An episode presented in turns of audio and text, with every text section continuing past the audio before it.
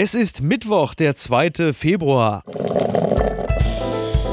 Apokalypse und Filterkaffee.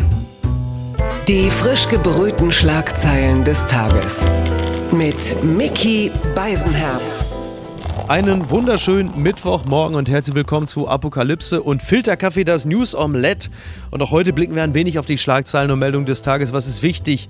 Was ist von Gesprächswert? Worüber lohnt es sich zu reden? Und ich freue mich, dass er zu Gast ist. Er ist einer der Stand-up-Comedians in Deutschland, die etwas Ungewöhnliches für Deutschland wagen. Er ist sehr lustig. Außerdem ist der Host des Podcasts Nech, äh, nicht, nicht, sorry, falsch, oh Gott, Nech, ich bin schon bei Klaus Wuss und wir gucken zu viel Schwarzwaldlied. Nech, nicht, nicht, nicht. Und er ist der Mann, mit dem ich 2018 mit einem E-Bike über die Reeperbahn schlich und dabei eine gewaltige Marokko-Fahne schwenkte. Schön, dass äh, wir uns mal äh, widersprechen, Abdel Karim. Ich grüße dich, Hallöchen, und ich würde mich sehr gerne von der Anmod distanzieren.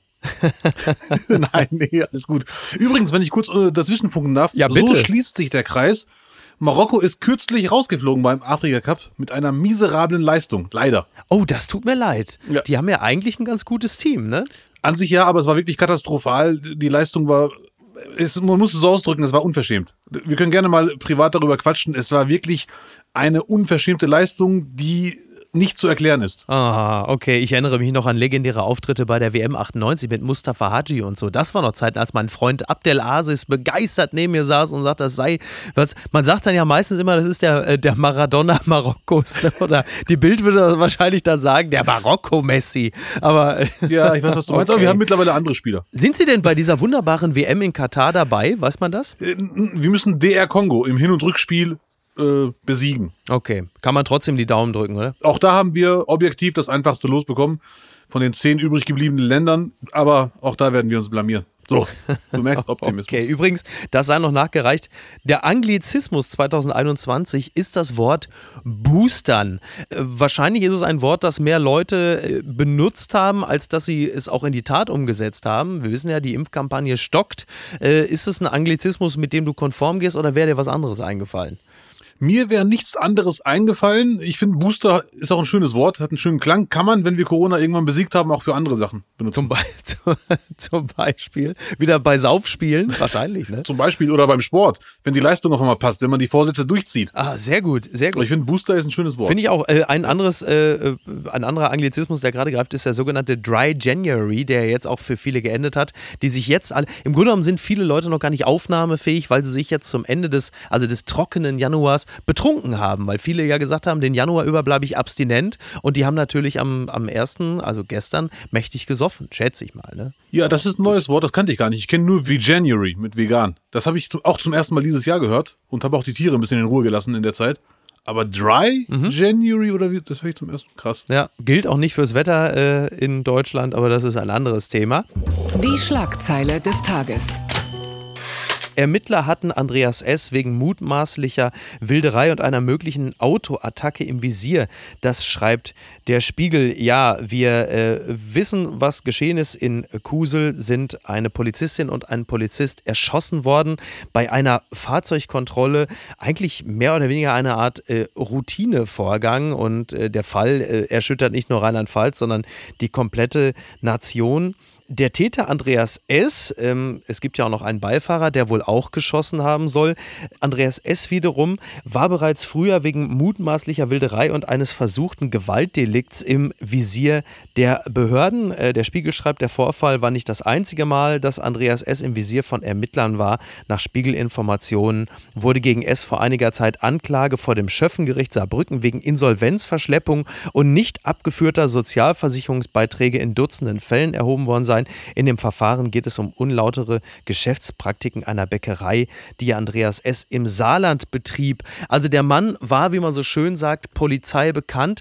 Trotzdem war das, was äh, in der Nacht da geschehen ist, ähm, hatte einen ganz anderen Hintergrund. Die Polizei war auch wegen ganz anderer Sachen gerade dort unterwegs und hatte diesen Andreas S. auch gar nicht im Visier. Und dann stellte sich bei dieser Fahrzeugkontrolle raus, dass der Kofferraum voller Wildtiere gewesen sei. Und offensichtlich sind dieser Andreas S. und sein Begleiter in dem Moment es war ja keine geplante Tat nach allem, was wir wissen, aber sie haben mit Jagdgewehren und Schrotflinten auf die Polizistin und den Polizisten geschossen und dann ist das passiert, was wir jetzt wissen und man steht da und ist fassungslos und, und fragt sich, wie kann das sein? Also wir hatten ja letztens diesen einen Fall, dass jemand aufgrund von gefälschten Impfausweisen seine komplette Familie und sich selbst umgebracht hat. Also viele Dinge, die sich jetzt gerade summieren, bei denen ich immer das Gefühl habe, ist das auch der Ausdruck einer Gesellschaft, die gerade immer nervöser wird? Dass es zu immer mehr Kurzschlusshandlungen kommt oder interpretiere ich da zu viel rein? Ja, da hast du genau den falschen Ansprechpartner, um das hier wirklich äh, auf den Punkt zu bringen. Erstens, mir fällt immer wieder auf, äh, dass immer öfter zu lesen ist, schon Polizei bekannt. Mhm. Äh, hat schon mal eine Straftat begangen. Äh, Gibt es überhaupt Leute, die noch eine Straftat zum ersten Mal in ihrem Leben begehen, frage ich mich. Ja, Und stimmt. nervös, ja. weiß ich gar nicht, ob ich es nervös nennen würde. Aber auf jeden Fall merkt man immer öfter, unabhängig von diesem sehr tragischen Fall, dass äh, eine leicht aggressive Grundstimmung der Normalzustand geworden ist und es reicht ein falsches Wort oder eine falsche Bewegung und eskaliert. Aber diesen Fall, den du gerade ansprichst, der hat mich wirklich sehr umgehauen. Das ist schon sehr, sehr tragisch. Und meine einzige Erklärung, auch Stand jetzt, ist, äh, meine ich auch nicht witzig, Koks. Ja. Also ich kann mir wirklich keine andere Erklärung äh, zusammenreimen. Ein Freund von mir, äh, Hobby-Ermittler, hat nach den ersten Schlagzeilen gesagt, sehr wahrscheinlich kannten die sich und es gibt eine Vorgeschichte. Ja. Aber auch das hat er zurückgenommen nach den aktuellen Ermittlungsergebnissen und auch er ist komplett überfragt. Also das ist, ich bin sehr neugierig. Das, das sind wir ja Der alle. Fall ist tragisch, aber. Äh, Genau, ja, ja.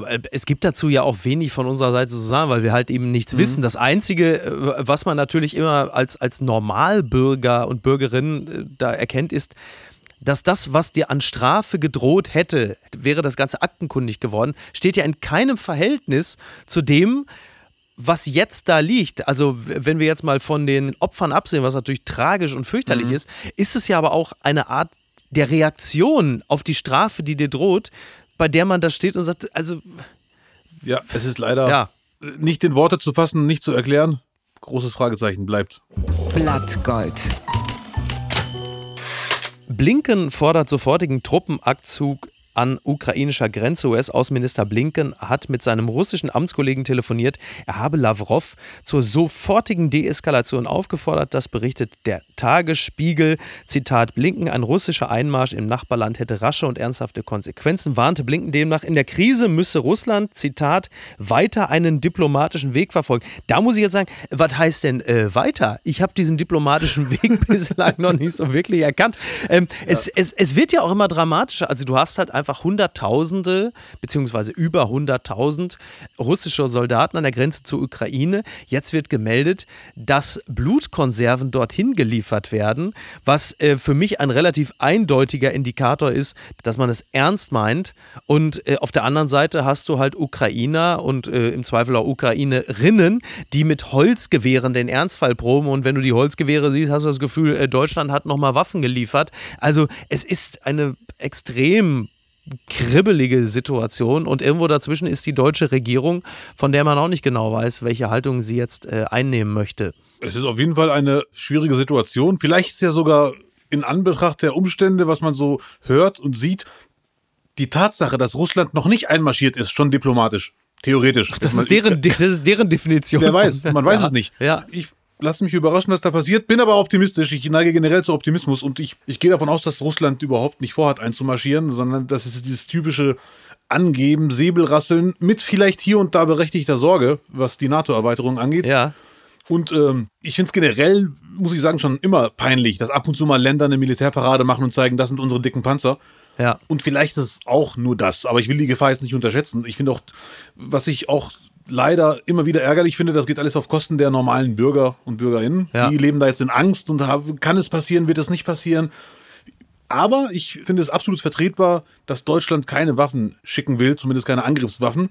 Weil wenn man schon Waffen schickt, bin ich der Meinung, muss man noch durchziehen. Man kann nicht jetzt einem, der klar unterlegen ist, Waffen schicken. Und dann, ja toll, dann wehrt er sich einen halben Tag und dann ist er am Arsch.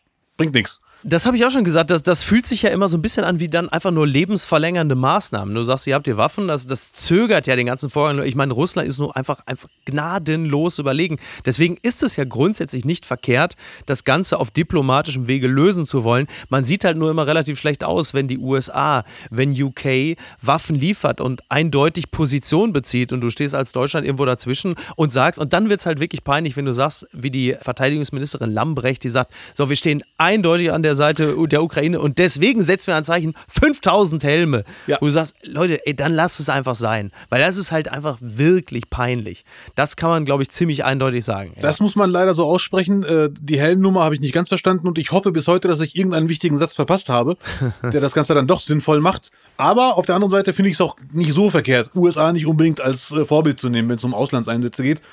Also für mich ist der Fall eindeutig, diplomatisch muss es gelöst werden, ohne Krieg.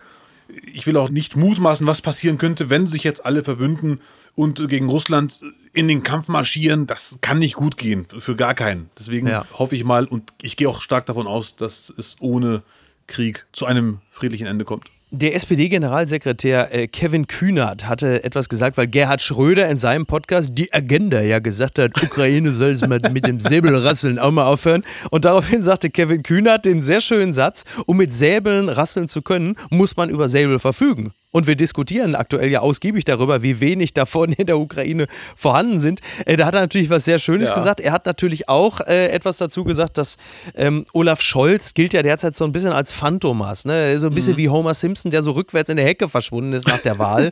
und, äh, und er sagte halt, es wäre keine gute Führung, wenn der Bundeskanzler durch die Medien wandert, um Schlagzeilen zu machen. Das kann man natürlich so sehen. Aber wenigstens mal sich zeigen wäre ja äh, auch mal ganz schön, weil der Satz war ja, wer Führung Führung, wer Führung bestellt, bekommt Führung mit Olaf Scholz. Und davon, das vermissen halt sehr viele gerade. Und dann hast du auf der anderen Seite natürlich das große Problem, dass gerade in der SPD du äh, viele prominente Köpfe hast, glaube ich, momentan angeführt von der sicherlich wichtigsten Figur in der SPD, Manuela Schwesig, die halt eine große Nähe zu Russland, auch eine große geschäftliche, nicht nur freundschaftliche haben.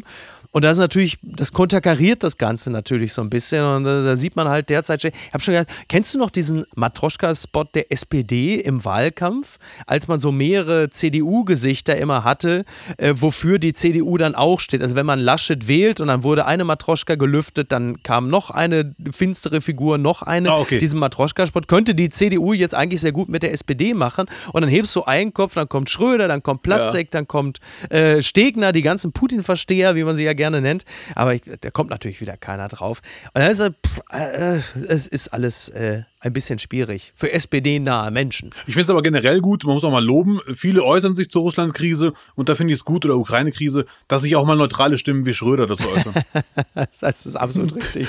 Übrigens, äh, Gerhard Schröder äh, hat ja Corona und ich habe schon gesagt, vielleicht, weil es gibt ja die Bilder, wo er Putin so die Hand reicht, vielleicht war es eine Schmierinfektion. Man weiß ja nicht genau. Übrigens, der Gerhard Schröder. Oder seine Art zu helfen. Ja, seine. ähm, ich wollte an dieser Stelle, eine persönliche Note sei erlaubt. Gerhard Schröder, dieser Mann, der ja nun nicht mehr, also nicht mehr ganz, ähm, wie soll ich das sagen, der von der Öffentlichkeit durchaus kritisch gesehen wird, hat eine große Nähe zu einem Menschen, der mich letztens noch angegriffen hat und öffentlich der Faulheit bezichtigt hat. Und jetzt möchte ich mal sagen, dieser Gerhard Schröder, der mittlerweile eine höchst umstrittene Figur in der deutschen Gesellschaft und Politik ist, wem hat er noch im letzten Jahr dazu gratuliert, dass er Berlins schönster Mann geworden ist? Thomas Schmidti Schmidt hier. Lieber Thomas Schmidt, herzlichen Glückwunsch zu dieser ungewöhnlichen Auszeichnung. Ich äh, beglückwünsche dich auch gerne, weil ich ganz sicher bin, dass ich niemals auch nur in die Nähe zu einer solchen Auszeichnung käme. Na, vielleicht auch gar nicht so sehr will. So, und dieser Thomas Schmidt ist also im Grunde genommen eine Art Schröder-Freund und da tut sich natürlich ein, ein Fass ohne Boden auf, denn es gibt äh, rund um Baywatch Berlin offensichtlich eine eine Putin-Connection, man muss einfach so sagen. Glashäufer Umlauf, SPD-nah. Ich äh, stelle nur Fragen an dieser Stelle, möchte ich mal sagen. Und du stellst auch fest, ganz nebenbei. Und ich stelle auch fest, übrigens an dieser Stelle noch mh, hm, gute Besserung. Karl Lauterbach ist erkrankt. Er ist angeblich nur erkältet, weil. Also wäre ja auch noch ein Ding, wenn ausgerechnet Karl Lauterbach jetzt hier Corona hätte. Also das. Aber die deutsche Talkshow-Architektur, die droht natürlich jetzt zusammenzubrechen. Wir wünschen gute Besserung. An dieser Stelle, und äh, das führt uns ja unweigerlich hierzu, Die unbequeme Meinung. Kretschmann will bis Ostern nicht über Corona-Lockerungen reden. Das berichtet der SWR. Auf der Regierungspressekonferenz am Dienstag hat der baden-württembergische Ministerpräsident Kretschmann keine Hoffnung auf baldige Lockerung der Corona-Maßnahmen gemacht. Zitat, wir brechen keine Debatte über Exit-Strategien vom Zaun. Das wäre völlig unangemessen und das völlig falsche Signal. So, Ostern ist, wenn ich mich nicht irre, Ende März. Anfang April. Will der jetzt einer mit dem Kopf durch die Omikron-Wand oder was? Also, wo, was wird denn das? Also, ich meine, wir sind jetzt Anfang Februar. Es, äh, Nach, meiner, nach meiner Meinung bewahrheitet sich das, was man schon am Anfang der Pandemie äh, wusste und hier und da mal gehört hat. In den Lockdown ist easy. Irgendwann wieder ins normale Leben wird ganz brutal und ganz hart, wenn überhaupt jemals wieder passieren wird. Äh, ich bleibe optimistisch. Ja. Ich verfolge Corona-Nachrichten auch nur noch sehr halbherzig, weil ich als Laie habe gar nicht die Fakten, um das beurteilen zu können. Ja. Zumindest wenn es um die ganze Tragweite geht. Ja. Und wenn ich, wenn ich mich mal schlau mache, sehe ich wirklich angesehene, gute Virologen, männliche und weibliche, die sich widersprechen. Ja. Wo ich mir denke, die sitzen seit 20 Jahren im Raum und studieren und forschen und sind trotzdem nicht einer Meinung. Ja. Also wir sind alle am Arsch. Interessant. Ist das diese, ist das dann auch so ein bisschen diese Talkshow-bedingte Verwirrung, die bei dem aufgeklärten, intelligenten Bürger, zu dem du ja eindeutig zählst, dann vorherrscht, dass einfach zu viele Informationen, im, wie du die Augen aufreißt in dem Moment, wo ich dich als intelligenter aufgeklärt bezeichne. Das musst du dir schon gefallen lassen. ähm, aber ist es das? Ist es das? Herrschen selbst unter Experten zu viele unterschiedliche Meinungen, dass es für eine Verwirrung sorgt? Weil man, man sagt ja eigentlich, dass der wissenschaftliche Streit ja durchaus so Ja. etwas Gewinnbringendes hat und dass das Falsifizieren von Informationen ja auch ein, ein wichtiger Teil des wissenschaftlichen Diskurses ist. Aber vielleicht sollten wir doch weniger Teil daran haben, weil wir gar nicht in der Lage sind, das zu durchsteigen. Das sehe ich wie du, deswegen würde ich auch nie sagen zu viele Meinungen, weil wenn ein Virologe das nach bestem Wissen und Gewissen zu seiner Meinung kommt, ist auch alles gut. Aber ich finde, auch das ist vielleicht übertrieben, es ist nicht ganz durchdacht, aber nach meiner Meinung, übertrieben formuliert, müssten alle Experten, männlich, weiblich und so weiter, in eine Höhle diskutieren und dann kommen zwei Leute raus und sagen, das ist der Plan für die nächsten vier Wochen. und nicht jetzt wieder alles wieder schlecht reden, wir haben uns darauf geeinigt, den Weg gehen wir jetzt. Ja. Und in vier Wochen gehen wir wieder alle in die Höhle oder der Plan ist gut. Wobei es gibt ja immer ein paar führende äh, Virologen und Virologinnen. Ähm, gibt ja führende Stimmen wie Drosten, Melanie Brinkmann beispielsweise, äh, Sandra Ziesek. Und äh, die sind sich in der Regel ja relativ einig, was das angeht. Was ich gerade so, so mein Gefühl nach, nach, nach dem Studium der ganzen äh, Nachrichten so der letzten Wochen und Monate, habe ich das Gefühl, jetzt gerade was diese berühmte Omikron-Wand angeht, müsste man doch eigentlich eine Doppelstrategie fahren. Also das heißt, das Einschätzen des Infektionsgeschehens und der Dynamik bedeutet ja nicht nur zu antizipieren, wie schnell eine Kurve nach oben gehen kann, wie bei Omikron, sondern natürlich in diesem Falle auch, wie schnell sie wieder runtergehen kann. Also wir sehen das ja auch im Ausland. Äh, Es gibt dort natürlich deutlich stärkere Lockerungstendenzen. Ob man die äh, so übernimmt, das sei mal dahingestellt, muss man ja nicht, wie Dänemark, England beispielsweise. Aber es ist ja doch so, dass die Kurve in der Regel dann auch schneller wieder runtergeht. Dann schon zu sagen, bis Ostern gibt es keine Lockerung, erscheint mir dann auch ein bisschen verfrüht. Gleichzeitig muss man aber auch antizipieren, dass es durchaus möglich ist, dass im Herbst es eine neue Variante gibt und deshalb es wichtig ist, Omikron nicht dahingehend auf die leichte Schulter zu nehmen und zu sagen, ja, wir können uns von der Impfpflicht oder von dem flächendeckenden Impfrollout verabschieden, weil wir brauchen es ja nicht mehr. Also du musst eigentlich zwei Dinge gleichzeitig beobachten. Das ist so das Gefühl, was ich habe, was das angeht. Und das ist etwas, was ich von der Politik ja eigentlich auch erwarte. Also einerseits Hoffnung stiften und trotzdem immer noch den Blick der Rückspiegel passt nicht, aber schon mal weit nach vorne gucken und sagen, da könnte ja noch was kommen. Ja, sehe ich auch so und ich finde es auch sehr mutig von vielen Politikern, unter anderem auch Lauterbach, nach der Tragödie mit, es wird keine Impfpflicht geben, Ja. wo wir alle wissen, wie die Geschichte ausgegangen ist. Also richtig. Noch nicht ganz abschließend, aber tendenziell. Und auch vor kurzem haben wieder ganz viele Politiker gesagt, es wird keine vierte Impfung geben. Also es muss keine geben, nach der dritten seid ihr vollständig, nach dem Booster. Ja, ja. Aber keiner weiß, wie die nächste Variante sein wird. Und dann heißt es wieder, hier habt ihr ein paar Videoclips zusammengeschnitten. äh, das kennen wir doch alles irgendwoher. Ja. Das ist äh, sehr mutige Aussagen. Ja. Ja, gut. Wir schauen mal. Ich finde, Drosten klingt sehr optimistisch. Der hat mehrmals schon gesagt, äh, man muss das Virus hier und da leicht öffnen, also den Weg äh, mhm. lassen und mit ganz viel Glück, Zitat, wir betreiben Wahrsagerei, aber mit ganz viel Glück kann es schon sein, dass im Winter 22 die letzte schwere Sache kommt. Also das finde ich echt komisch. Ich als Laie, einige sind sehr optimistisch, andere wiederum sagen, nee, es ist noch wirklich sehr schlimm. Und da sage ich mir, ja, ich bin raus. Ich wasche meine Hände und äh, Haare der Dinge oder wie man so schön sagt. Es gibt sie noch.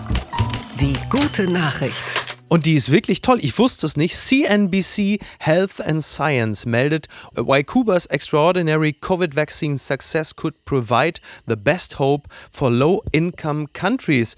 Der Kern dieser Information ist, und das wusste ich halt nicht, dass äh, der Biotech-Sektor Kubas, der wohl offensichtlich einen sehr guten Ruf genießt, hat fünf verschiedene Covid-Impfstoffe entwickelt derzeit, including also Abdallah, Soberana 02 und Soberana Plus unter anderem. Und äh, das sind äh, Proteinimpfstoffe und sie äh, schaffen offensichtlich eine, einen 90-prozentigen Impfstoff gegen, ja, gegen Covid-Symptome. Und das war mir natürlich nicht bewusst, weil Kuba ist natürlich für uns so eine Art Entwicklungsland und das haben wir natürlich überhaupt nicht auf dem Zettel. Speziell ein Land, in dem es schwer ist, äh, überhaupt in den Supermärkten irgendwas zu essen zu finden. Das ist ja nun äh, durch das Embargo der USA ein, ein sehr armes Land. Auf der anderen Seite ist der medizinische Sektor da so ausgebildet, dass sie eigene Corona-Impfstoffe entwickeln. 86 Prozent der kubanischen Population sind bereits voll geimpft mit drei Dosen und äh, immerhin 7 Prozent sind äh, teilgeimpft. Und äh, das inkludiert sogar Kinder beginnend ab zwei Jahren.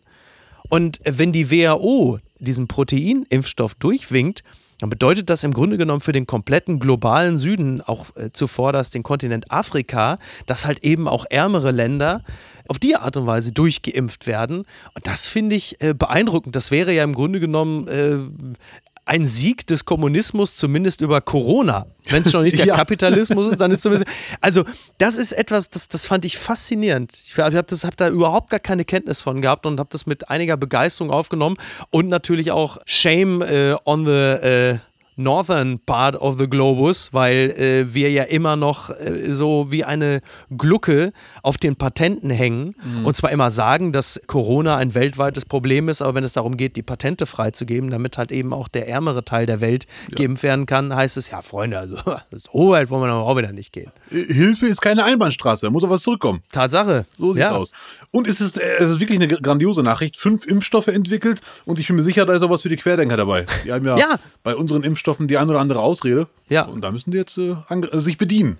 Absolut, ja, äh, gerade genau, gerade äh, tatsächlich in der Querdenker-Szene oder auch äh, bei sag mal, den etwas gemäßigteren Impfverweigerern wird ja immer auf den viel zitierten Totimpfstoff gehofft. Das ist ja halt eben, also das, was in Kuba entwickelt wird, sind keine mRNA-Impfstoffe, sondern Proteinimpfstoffe. Das wäre also insofern äh, durchaus geeignet, um sich ein bisschen zu wappnen.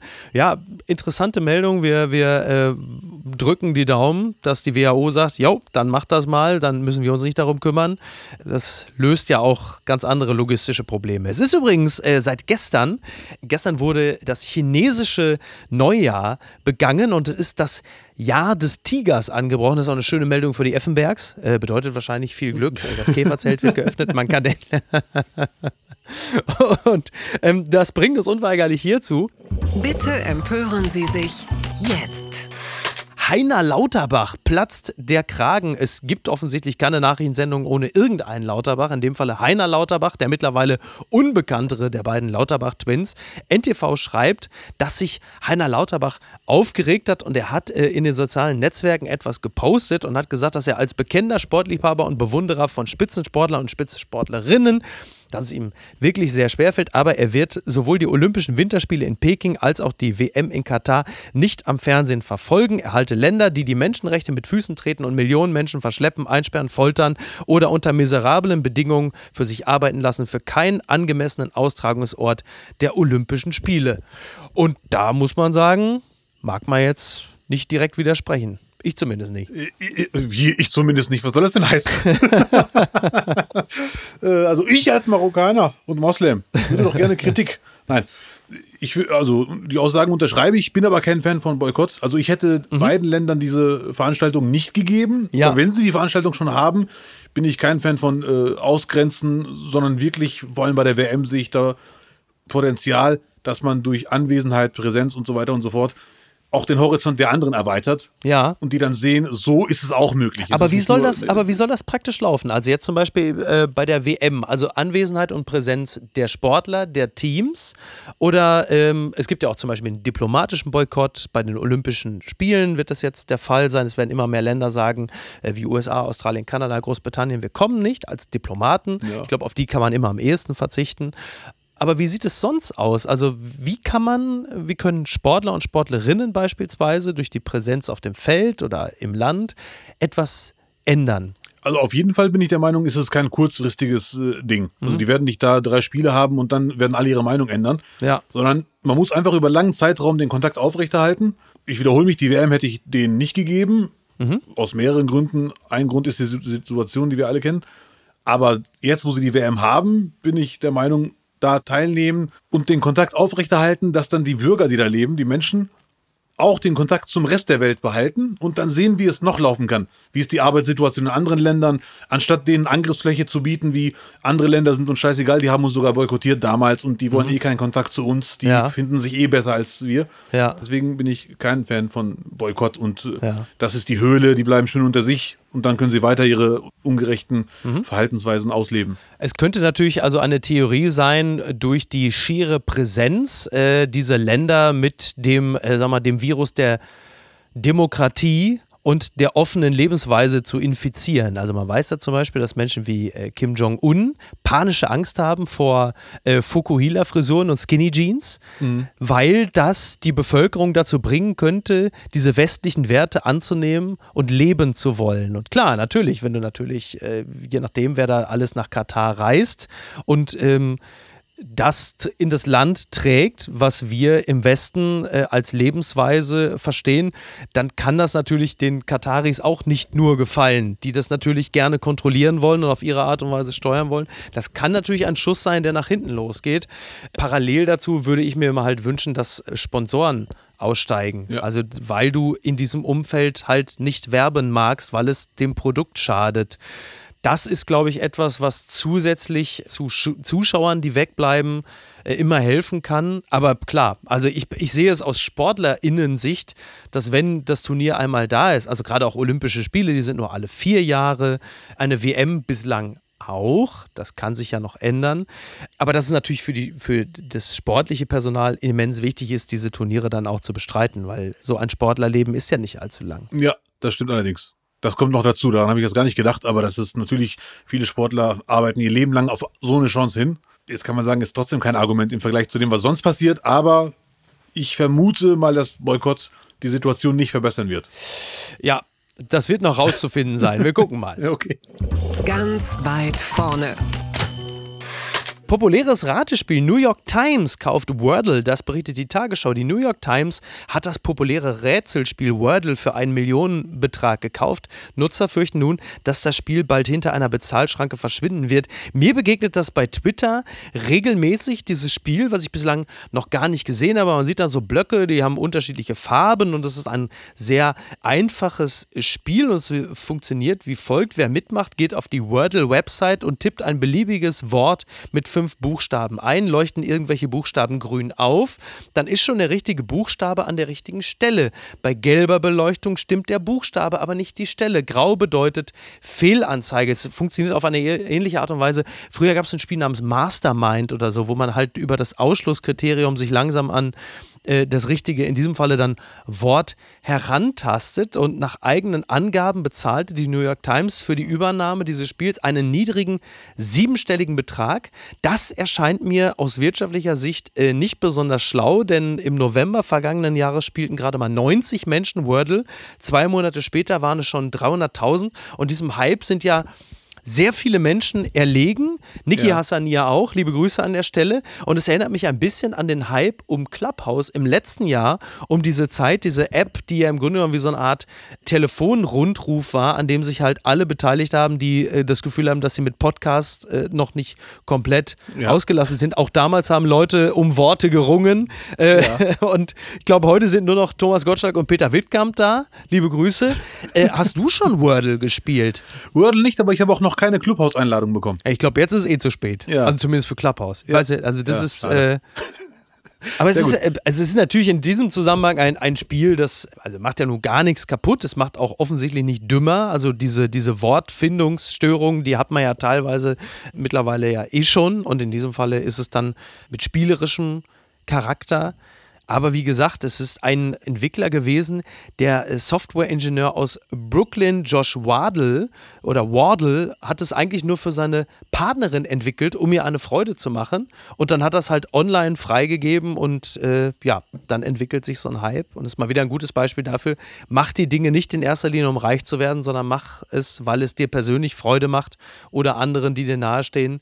Dann wirst du auf die Art und Weise möglicherweise auch reich. Und äh, er hätte vielleicht noch zwei, drei Monate warten sollen, dann hätte. Äh, also irgendein Ja. Investor, der zu viel Geld hat, hätte mit Sicherheit auch noch eine Milliarde ausgepackt. Eine Milliarde vielleicht ärgern. nicht, Ich glaub, aber vielleicht ein bisschen mehr als, eine, als die genannte Summe. Ich muss noch mal gucken, was Clubhouse zwischenzeitlich wert gewesen sein soll. Und in dem Moment musst du dann zuschlagen und verkaufen. Du musst nur lang genug warten. Und ich glaube, Ja. er ist nervös geworden. Ja, ja, glaube er ich auch. Glaub ich geworden. auch. Naja. Oder es geht ihm gar nicht um Geld, er will einfach nur die Menschen glücklich machen. Was ich an dem Spiel krass finde, das Prinzip, man kann es nur einmal am Tag spielen. Ach was. Ja, ja. Man Ach kann was. es einmal Echt? am Tag spielen, ja wirklich. Ah. Und äh, entweder man schmiert ab und dann denkt, dann hat man wohl das Bedürfnis, am nächsten Tag zu beweisen, ich kann es ja. Ja. Oder man äh, schafft es und will am nächsten Tag zeigen, es war kein Glück, ich kann es wirklich. Ach, wie lustig. Übrigens auch ein Wort mit fünf Buchstaben. Money. Was für ein Ding? Money? Money. Money. Okay. Money for nothing. Ja, Money. Okay. Abdel Karim, es äh, ehrt dich, dass du äh, bei dem Wort Money nicht sofort gezuckt hast. Man merkt, du bist also auch noch, bist auch noch Überzeugungstäter. Nein, ich, äh, ich spreche nur noch in Bitcoins. Sowas kann man sich nicht ausdenken. Yahoo News meldet Homeowner using flamethrower to melt snow sets house ablaze. Connecticut officials say Connecticut, es ist ein spezieller Ort. Ich weiß auch nicht. Das war ja schon der Ort, wo letztens die Mutter ihre zwei Kinder im Keller geparkt hat und mit Süßigkeiten versorgt hat und dann selber für ein Wochenende mit ihrem Freund nach Florida geflogen ist und gesagt hat, bleib bloß im Keller. Es ist ein spezieller Ort. In diesem Falle hat ein, äh, ein Hausbesitzer gesagt immer, äh, ich muss ja jetzt irgendwie auch mal hier mal so die Einfahrt mal so ein bisschen frei machen. Äh, ich will ja den Schnee wegmachen, nehme ich doch mal einen Flammenwerfer, hat die komplette Hütte äh, in Brand gesetzt. Äh, nicht besonders schlau. Aber Nein, nicht nachmachen. ja, ich, ich mache mir ein bisschen Sorgen. Ich bin gerade in Südafrika, man hört's hier. Warte. Und äh, zu Hause ist Niki Hassania und äh, sie hatte ja immer so wahnsinnig kalte Füße. Sie hatte diese Bügeleisenfüße, mit denen du ja wirklich theoretisch, also äh, so Leute wie Kai Diekmann könnten sich das Eisbaden sparen, wenn meine Frau ihnen einfach nur die Füße ans Gesicht halten würde. Und ich gehe davon aus, sie wird demnächst nicht mehr den Föhn mit ins Bett nehmen, sondern mal auch mal über so einen Flammenwerfer nachdenken oder wenigstens ein Waffeleisen. Und ich gehe davon aus, sobald ich nach Hause komme, äh, ist die Hütte schon, also. Und ich wohne zur Miete. Ist noch nicht mal ein Eigenheim. Oh, dann würde ich aber wirklich aufpassen. Nicht wahr? Ja. Ja. Nicht, nicht. So, hinten raus habe ich nur noch eine einzige Frage an dich. Äh, denn morgen ist ja das große Comeback von Sieben Tage, Sieben Köpfe. Wir haben ja schon festgestellt, Friedrich Merz ist zurück, Harry Weinfurt kommt wieder. Ich erwarte jeden Moment, dass ich mit D-Mark im Koop bezahle. haben Sie dich auch schon angefragt für Sieben Tage, Sieben Köpfe? Es ist ja eine Sendung mit wechselnder Besetzung, wie ich erfahren habe. Ist das so? Oh. ja. Äh, ja, mir haben sie gesagt, nee. Also, Nein. nein, nein, ich, wurde- ich wurde nicht gefragt, aber ich äh, hoffe insgeheim auf ein Comeback von Hitclip. Hitclip. Was Ja. war das denn nochmal gleich? Ja, WDR von 14 bis halb drei. Jeden Tag Musik. Echt? Hitclip sieht der Mensch. Ach, was? War immer der Slogan am Ende. Das ist ja verrückt. Hitclip, wer hat denn das moderiert? Ah, das weiß ich leider nicht. Ich tippe mal Domian, aber ich weiß es echt nicht mehr. Im Zweifel Domian. Ja, Wie richtig. lustig. Aber sieben Tage, sieben Köpfe. Bist du dabei? Ich bin nicht da. Nee, ich bin nicht dabei. Mich hat aber auch keiner gefragt. Ja. Ich, ich, ich stelle mir halt immer immer nur die Frage, ob das, wie das heutzutage funktioniert, weil sieben Tage sind ja bei dem News Cycle, bei der Geschwindigkeit ja mittlerweile sieben Epochen. Und es ist ja auch so ein bisschen so, wenn man am Ende einer Woche da sitzt und nochmal lustig über die Nachrichten spricht, ist ja so ein bisschen wie Wolfgang Grupp, der Trigema-Chef, der sich von seinem Butler die Tweets alle ausdrucken und vorlesen lässt. Andererseits, wir haben ja eine Gesellschaft, die ja in vielerlei Hinsicht gespalten ist und für eine Parallelöffentlichkeit, die vielleicht eben nicht Twitter liest, mag das dann ähm, gut sein. Also, und da ist jetzt überhaupt gar keine böse Note drin, sondern es kann wirklich sein, dass Leute am Freitagabend da sitzen und sagen, die Art der Nachrichtenaufbereitung möchte ich gerne sehen. Natürlich, was viele vergessen, die absolute Mehrheit ist ja nicht auf Twitter aktiv. Das ist auch verdammt richtig und gut so. Ja, ja. Das stimmt allerdings. Ja, sehr gut. Ja, du kannst übrigens dich jetzt noch beim RTL-Unterhaltungschef bewerben, wenn du möchtest. Du kannst jetzt noch eine Nachricht loslassen. Ja, äh, hallo. ähm, falls Sie mal einen Quotenmarokkaner brauchen in Ihrer Sendung, Bitte melden Sie sich. oder Danke für diese Gelegenheit. Oder, oder hören Sie, Herr Köttner, äh, den Podcast Nicht, Nicht, Nicht, äh, der äh, gehostet wird von Abdel Karim und Lutz Birkner. An dieser Stelle möchte ich nochmal herzlich darauf hinweisen. Danke, äh, übrigens, Miki, ich hoffe, du bist demnächst bei uns am Start. Danke für diese Marketing-Move. ja, selbstverständlich. Ich komme gerne, ich komme ja, gerne. Grüße von äh, Lutz. Richte ich, äh, richte ich zurück an ihn und ich komme gerne. Ich komme gerne und würde, also ich, nicht, ich weise diesen Gruß nicht von mir, sondern ich ich nehme ihn dankend an und erwidere ihn. Das wollte ich an dieser Stelle gesagt haben. Und ich würde mich äh, sehr freuen, wenn du demnächst mal wieder bei uns zu Gast bist. Und ich äh, verspreche dir, ja, gerne, danke ich habe im Zweifel auch ein paar lustigere Themen zu bieten. Aber was soll ich machen? Die Welt ist. Nein, alles entspannt. Ich bin großer Fan des Podcasts. Ich habe bis maximal zehn Folgen gehört, aber ich fand die alle geil. Ich muss zugeben, ich bin nicht so der Podcast-Hörer. Ich habe jetzt ungefähr zehn Folgen. Und da braucht man keine Nachrichten mehr schauen. Ja. Wenn man das sich reinzieht, ist man informiert. Wir versuchen das. Der Sinn der ganzen Sache wahrscheinlich. Ja, das ist der Sinn der Sache. Wir wollen den Leuten den Rest äh, des Nachrichtenstudiums ersparen, zumindest für die ersten Stunden des Tages. Ja. Abdel Karim, vielen Dank. Komm wieder. Ich hoffe. Und ich wünsche noch einen schönen Tag. Danke auch. Mach's gut. Bis denn. Ciao. Bis dann. Hau rein. Ciao. Apokalypse und Filtercafé ist eine Studio Bummens Produktion mit freundlicher Unterstützung der Florida Entertainment. Redaktion Niki Hassania. Executive Producer Tobias Baukhage. Produktion Hanna Marahiel. Ton und Schnitt Niki Fränking. Neue Episoden gibt es immer montags, mittwochs, freitags und samstags. Überall, wo es Podcasts gibt. Stimme der Vernunft und unerreicht gute Sprecherin der Rubriken Bettina Rust.